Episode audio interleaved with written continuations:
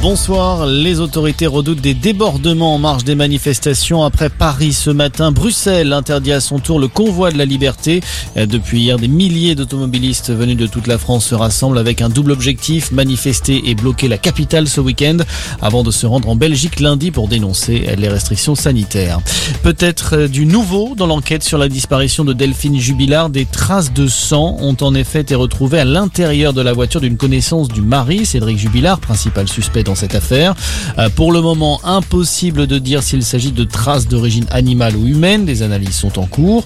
Les résultats seront connus avant la fin mars. En attendant, Cédric Jubilard sera de nouveau entendu demain par les juges en charge du dossier.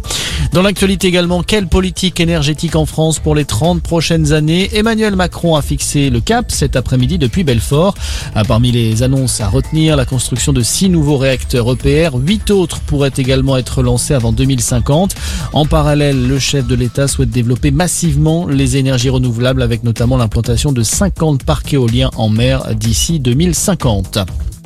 On connaîtra demain le nouveau protocole sanitaire dans les écoles. Le ministre de l'Éducation Jean-Michel Blanquer doit annoncer une série d'ajustements comme la fin du port du masque dans la cour de récréation ou encore un changement dans la politique de dépistage. Ce sont les pistes actuellement à l'étude, des mesures qui pourraient être appliquées dès le 21 février prochain.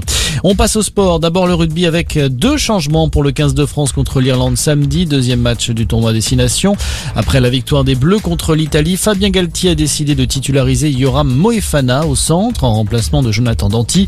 Euh, François Kroos lui remplace Dylan Cretin en troisième ligne. Et puis le foot, suite et fin ce soir des quarts de finale de la Coupe de France. Nantes reçoit Bastia à 21h. Le vainqueur affrontera Monaco en demi-finale. Euh, dans l'autre match, Nice sera opposé à Versailles.